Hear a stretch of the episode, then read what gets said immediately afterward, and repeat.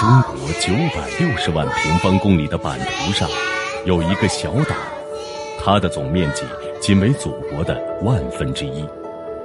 一百多年前，它像一个迷失多年的孩子，只能对远在祖国疆土的亲人们隔海相望。二十年前，他终于投向那个期待百年的拥抱，与兄弟手足唇齿相依，携手相伴。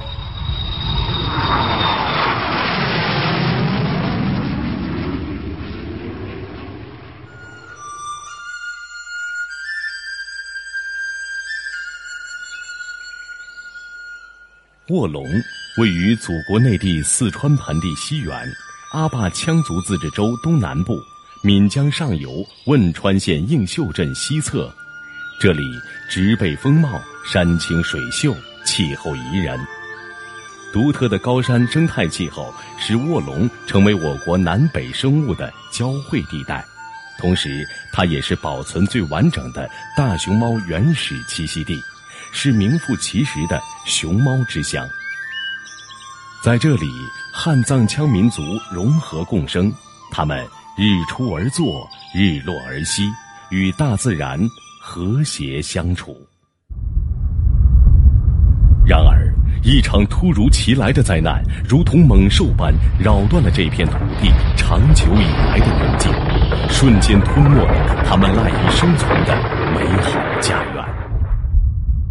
二零零八年五月十二日下午十四时二十八分，里氏八点零级四川汶川特大地震席卷而来，人们似乎还未来得及做出反应，一瞬间山河破碎，乱石飞溅，桥断屋塌，高楼夷为平地。五幺二地震对卧龙来说，应该就是灭顶之灾。还是这个位置发生的时候，我们正在商量工作。夏旭辉是汶川卧龙特别行政区副主任。五幺二当天下午，他和平常一样，在卧龙管理局的大楼里和同事们一起商量工作。突然，剧烈的晃动让夏旭辉第一时间做出反应，冲出大楼。幸运的是，这所大楼没有倒塌，他死里逃生。但是，仅仅几分钟时间，他眼前的一切顷刻间。面目全非。我跑下楼的时候，我看着旁边有一栋楼房，第一次余震来的时候，摇了两下，轰一下塌下去，冒一股烟，什么都没了，就平了。从耿达到卧龙的路全部断了，整个形成了一个孤岛。在距离震中超过一千四百公里的香港，是距离震中最远的有感地震区域。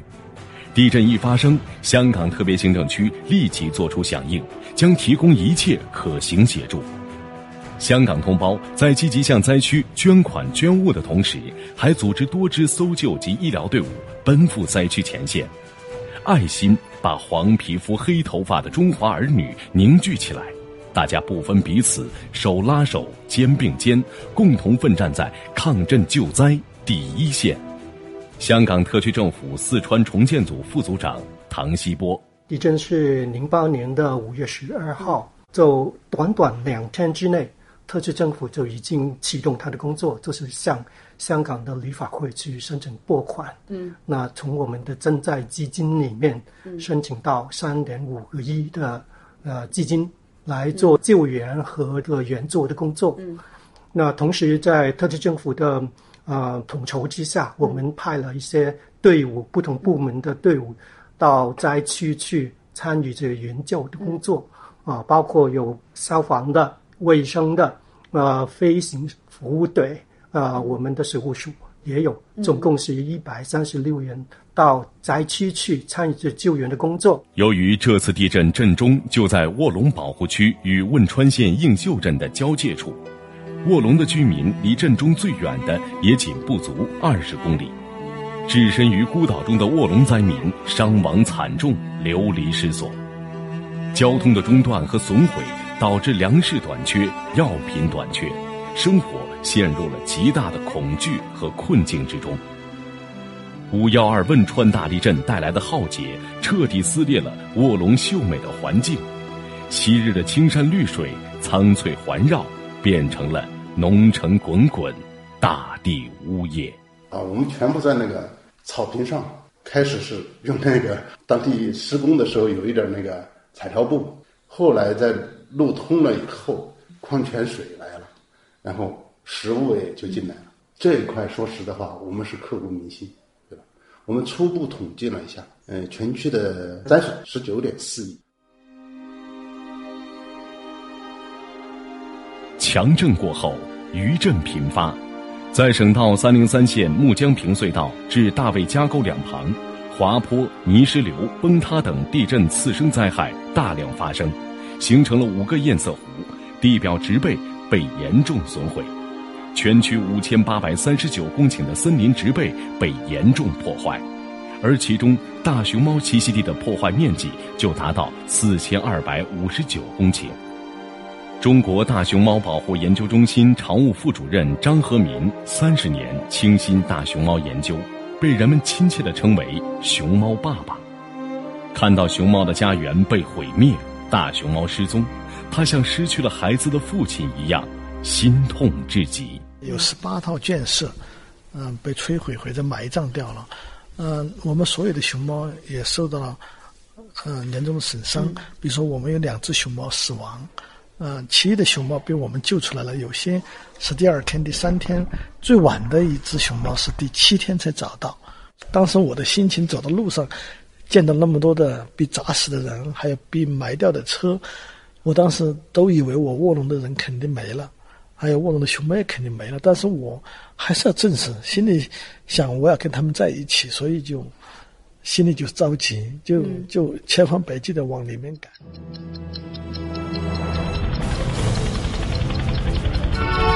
一方有难，八方支援。四川的灾情牵动着每一个中华儿女的心。地震后，党中央、国务院及时果断决策，开展举国大救援，全国调动一切力量，众志成城，抗震救灾。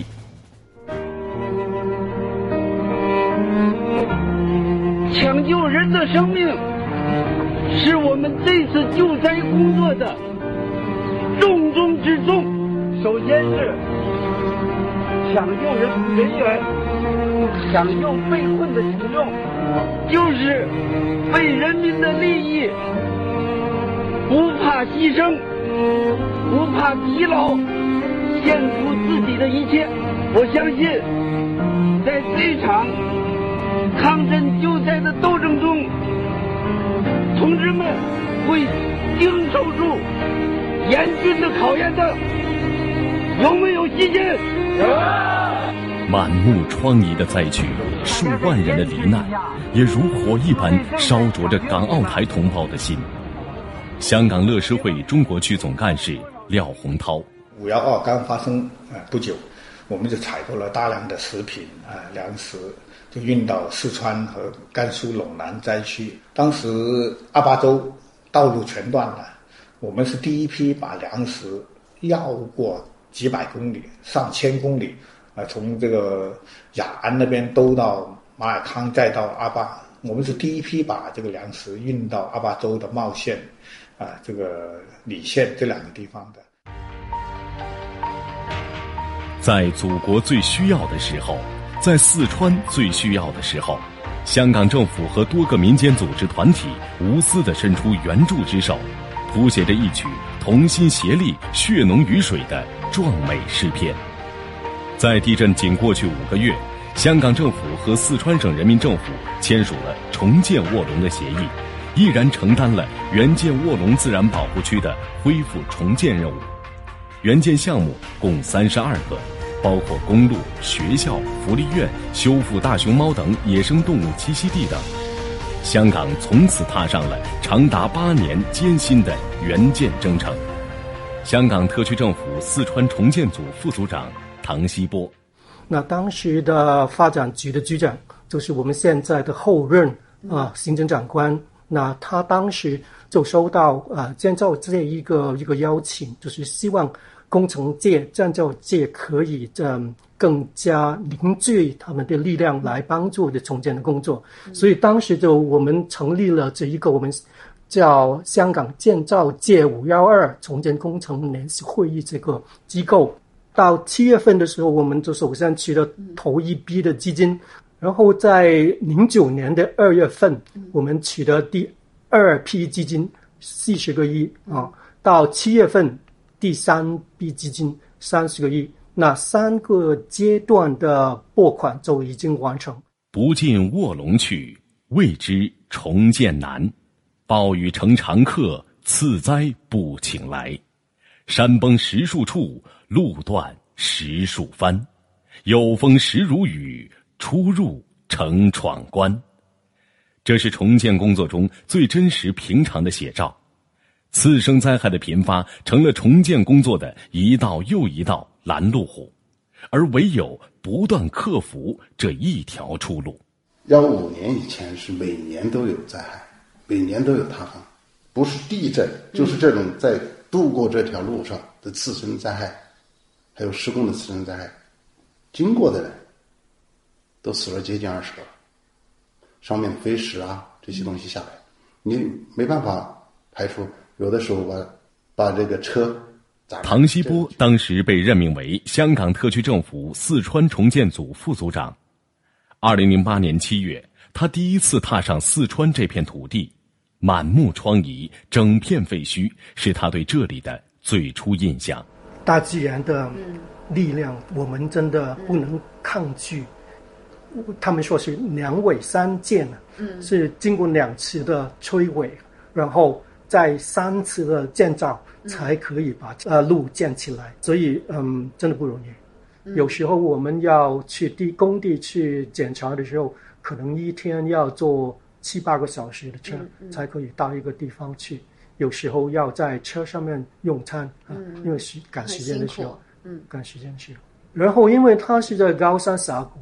啊，所以它海拔高高之后，它的天天气非常冷，啊，每年夏季下雨的时候有暴雨、有洪水的，啊的情况，然后冬季到十一月份到，呃下一年的大概三月份就非常的冷，这个飞雪特别的。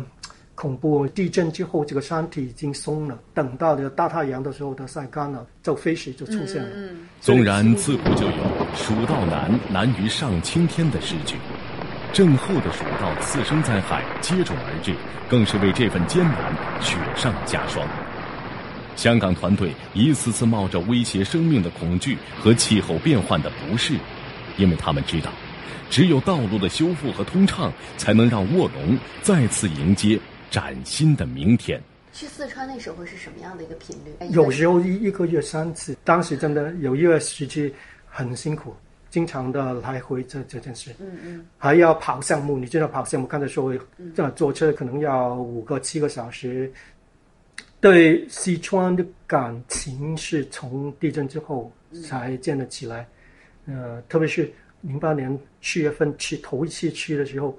虽然你看到啊这个整片一个废墟的样子，啊，但是看到务农的人民，他们没有怨天尤人，啊，他们还是很踏实的在在生活，所以我们是真的希望尽力的帮助他们，就是因为这么多年来啊，这么多次进卧龙啊，其实我也非常的感同身受，所以我们也希望可以用不同的方式做多一点。好一点的项目，帮助他们尽快啊重建家园，然后把他们的生活再搞好一点。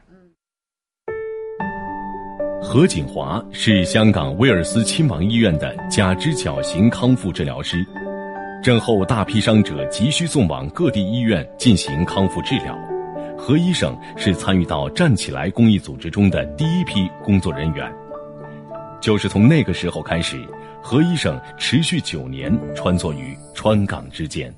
当时我们是礼拜六早上五点半从香港出发的，当时一天里面看了大概五十个病人吧。那晚上很晚很晚，我们大概九点钟从广州回来香港，在车里面我就想，我们能做什么？我个人能在这个事情里面能做什么？以前没有发生过。这么大的地震，有这么多的小孩，同一时间做了这个截肢的手术的，所以我们当时面对很大的工作压力。距离地震已经过去九年时间，可如今提起来在四川工作的一幕幕，何医生的眼中依然闪烁着难以言表的酸楚。纵使从事外科康复工作已三十余年的时间，目睹伤者的情况也早已是他工作中的家常便饭。但是每每回忆起地震后的所见所闻，始终是他心中挥之不去的痛。那我看的第一个病人，我的印象很深了。她大概十三岁，胖胖的小女孩。啊，这个女孩，我说啊，我帮你先检查一下。那我把她的背脊一打开，原来她的腿，双腿都没了，摸不到了。另外有一个小女孩，她是大概十二岁，她就跟我说：“何老师，你记得我怎么走出来的？”我，她就说：“我跟你说，何老师。”我是解放军给我一个锯，一把手工锯，把自己的腿锯出来的，用自己的手。啊，因为这个情况呢，他的皮肤的疤痕就很很厉害。我们安装那个假肢也要面对很多困难。但我们那个我们团队骨科医生要安排他来香港做很多不同的手术，把他的皮肤的疤痕呃弄好，然后再装那个假肢。面对这么大一批的患者哈，而且还都是小孩儿，呃，那您在这个处理的过程当中，嗯，呃，是不是也是遇到一个很大的挑战呢？呃，对，这个挑战很大，但当时没有想这么多了，没时间给你想，嗯，因为每天的病人都追着你，何老师、何叔叔只是帮我装那个假肢啊，那个。在这次地震中，北川县是受灾最严重的地区，据不完全统计。北川中学遇难学生八百二十三人，幸存一千一百三十一人。戴国红是北川中学高二零九级五班的学生，也是何锦华医生的一名患者。强震中虽然幸运的保全了生命，但是他的双腿被预制板死死卡住四十八个小时，导致救出后无法保全双腿，大腿高位截肢。你是在什么情况下？认识何老师的，见到他的第一次见到是什么感觉？能给我们回忆一下？嗯，第一次见到应该是在零八年的六月底，那他第一眼的时候就，嗯，高高瘦瘦的嘛，就那种标准的那种老帅哥一样，对，所以就特别特别喜欢他。嗯，我觉得他们的团队过来就是非常专业。嗯。就这个阶段该做什么样的事情，嗯，就是其实是给我们很大的信心，嗯嗯嗯，嗯，呃，然后他就和那个陈老师就负责我的假肢，嗯嗯，所以就一点一点的先给我做那个取模，嗯，然后再做接受腔，嗯，再加那个脚板，再加关节，这样一步一步，然后每次我有什么样的问题。我去找到他，嗯，他就很快的帮我把这些问题全部都解决，嗯，所以特别特别好。您现在有没有统计过，您去汶川或者去四川那边已经多少次了？哇，这个我没没统计啊，嗯，很太多了。以前我就住在那边，住了两三年到四年，当时我们团队有香港的团队过去的，嗯，但陆陆续续回来了，就只有我一个人在里面。然后当时就觉得，哎，一个人有一点孤独的感觉了。未来的话，我们也会继续做下去。我没想过停下来，没想过。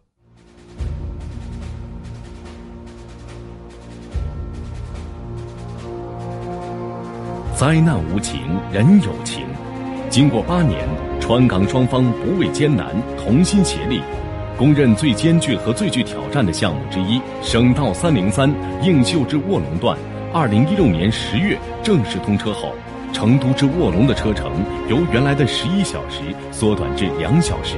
由港方援建的中华大熊猫院和都江堰大熊猫救助与疾病防控中心，成为川港双方都认可的亮点工程。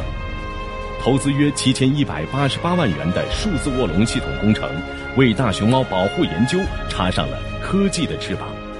另外，川港双方在一国两制法律框架下，结合四川实际，保证工程质量和资金安全，真正把香港援建工程建成让灾区群众满意的利民工程和港方认可的放心工程。香港后任行政长官林郑月娥。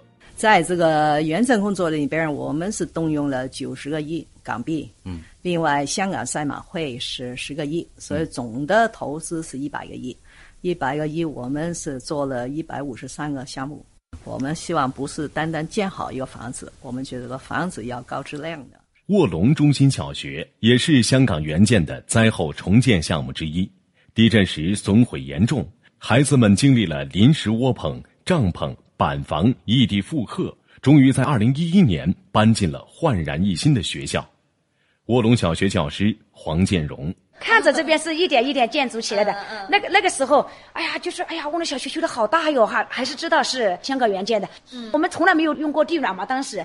然后你知道卧龙的冬天还是特别冷啊。现在这个所有的教室、所有的寝室和办公室里边全部是地暖，还有孩子们高兴的不得了。呃，根本没有想到过，呃，未来的卧龙小学会是这么的现代。呃，设施这么的齐备，教学设施这么的先进，真的没有想到。感谢，真的非常感谢，我们感谢祖国的强大，而且非常感谢这种对口援建的政策来得这么快，把卧龙小学建设这么好。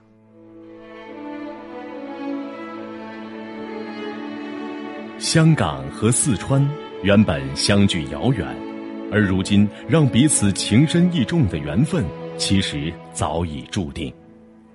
一九九七年，香港回归祖国，中央政府曾将一对可爱的大熊猫安安和佳佳作为礼物馈赠给香港。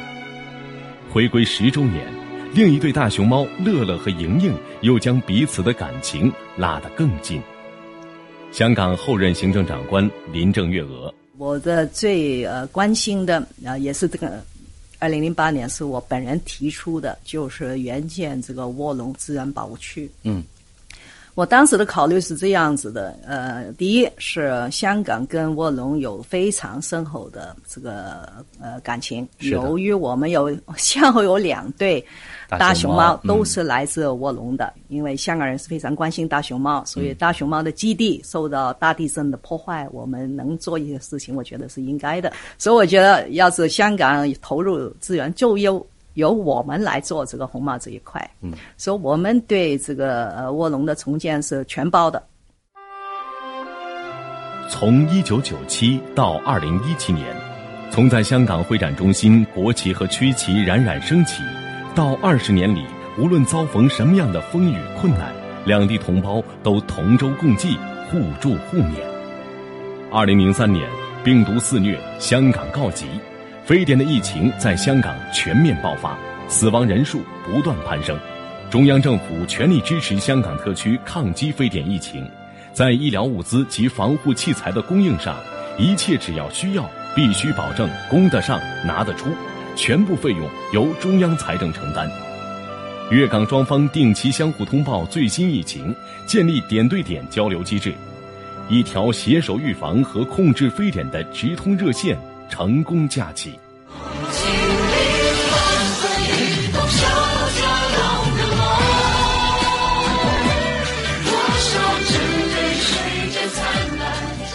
从大病疫情到百姓餐桌，从内地田间到港人菜篮，二十年里，从内地养殖种植的供港食品农产品严格检测，层层把关，多年来。从未发生任何食品安全卫生质量事故，承载着农民的汗水和粤港司机的接力传递，保证港人舌尖上的美味。嗯，就是在生产过程中呢，我们就每一个田号都都田块都有一个编号，啊，在生产过程中呢，那个播种、施肥、啊农药施用、采收，包括检测等等都有进行了详细的记录。呃，在采收前。三到五天，我们就到田间进行抽样检测，然后到菜进到呃菜棚，就是我们的那个验收地内再抽样进行检测。呃，同时呢，检验检疫部门呢每个月或者是不定期的到我们菜场进行那个抽样检测。一九九七年，香港将第一列健康快车作为回归后的礼物赠予内地。这列从香港出发开往安徽阜阳的流动火车医院，成为了以眼科作为民心相通的纽带，将大爱无疆洒满祖国各地。健康快车创会人方黄吉文，因为呢，二十年前我们国家不太注意这个眼科的，眼科不是国家的重点的医疗线那个重点，所以眼科医生以前很少，所以我们就把我们的工作转过来，就不只做治疗了，我们就把我们的火车医院变作一个教学医院，就在每一个停靠点。我们呢就找一个基地医院，但是这个基地医院的呃医生呢，我们把他带到车上来，手把手的把他带教起来，等他呢能够做做白内障手术。因为你做白内障帮一个人能够重见光明呢，你就不止他帮他一个人，而且帮他整个家庭。一个个光明使者，一支支医疗队伍，二十年间，四列健康快车，二十八个省市自治区，一百零五个停靠站。为近十八万名贫困的白内障患者摆脱黑暗的恐惧，帮助他们走上脱贫之路。六十八个眼科中心也为数以万计的眼疾患者送去希望。这种爱好似一股股暖流，汇聚起来，变成了春天。我觉得呢，慈善呢一定要有爱心，慈善不是施舍，你一定要为你受惠的人有一个感觉，你是爱心的。这个是一个爱的奉献，把这个爱心能够传下去，那个慈善工作才能传下去。爱是人类最美丽的语言，奉献是人类最无私的大爱。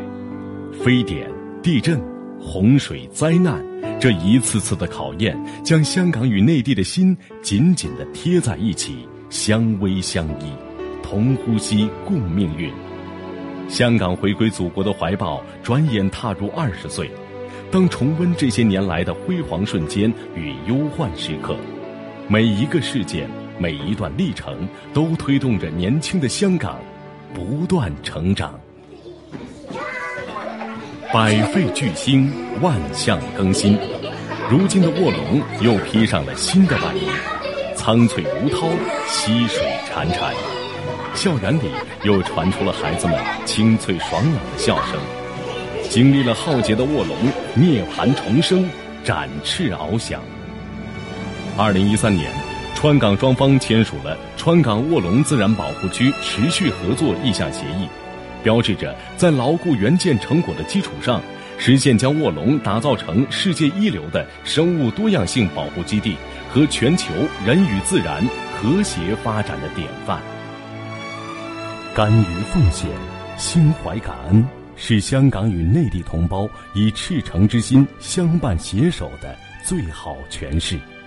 这份缠绕于内心、根植于血脉的亲情，让最深厚的温暖、最坚实的力量共存心田。未来，我们将彼此拥抱，共同成长。好，孩子们，知道我们这所学校是谁援建的吗？香港。对。香港人民给我们援建了这么好的学校，那我们对香港人民有一种什么样的感情呢？感恩之心。为了感谢香港人民，我们应该怎么做？好好学习。转眼间也将赤裸裸的回去吧，但不能停的。为什么偏要白白走这一遭啊？你聪明的告诉我，我们的日子。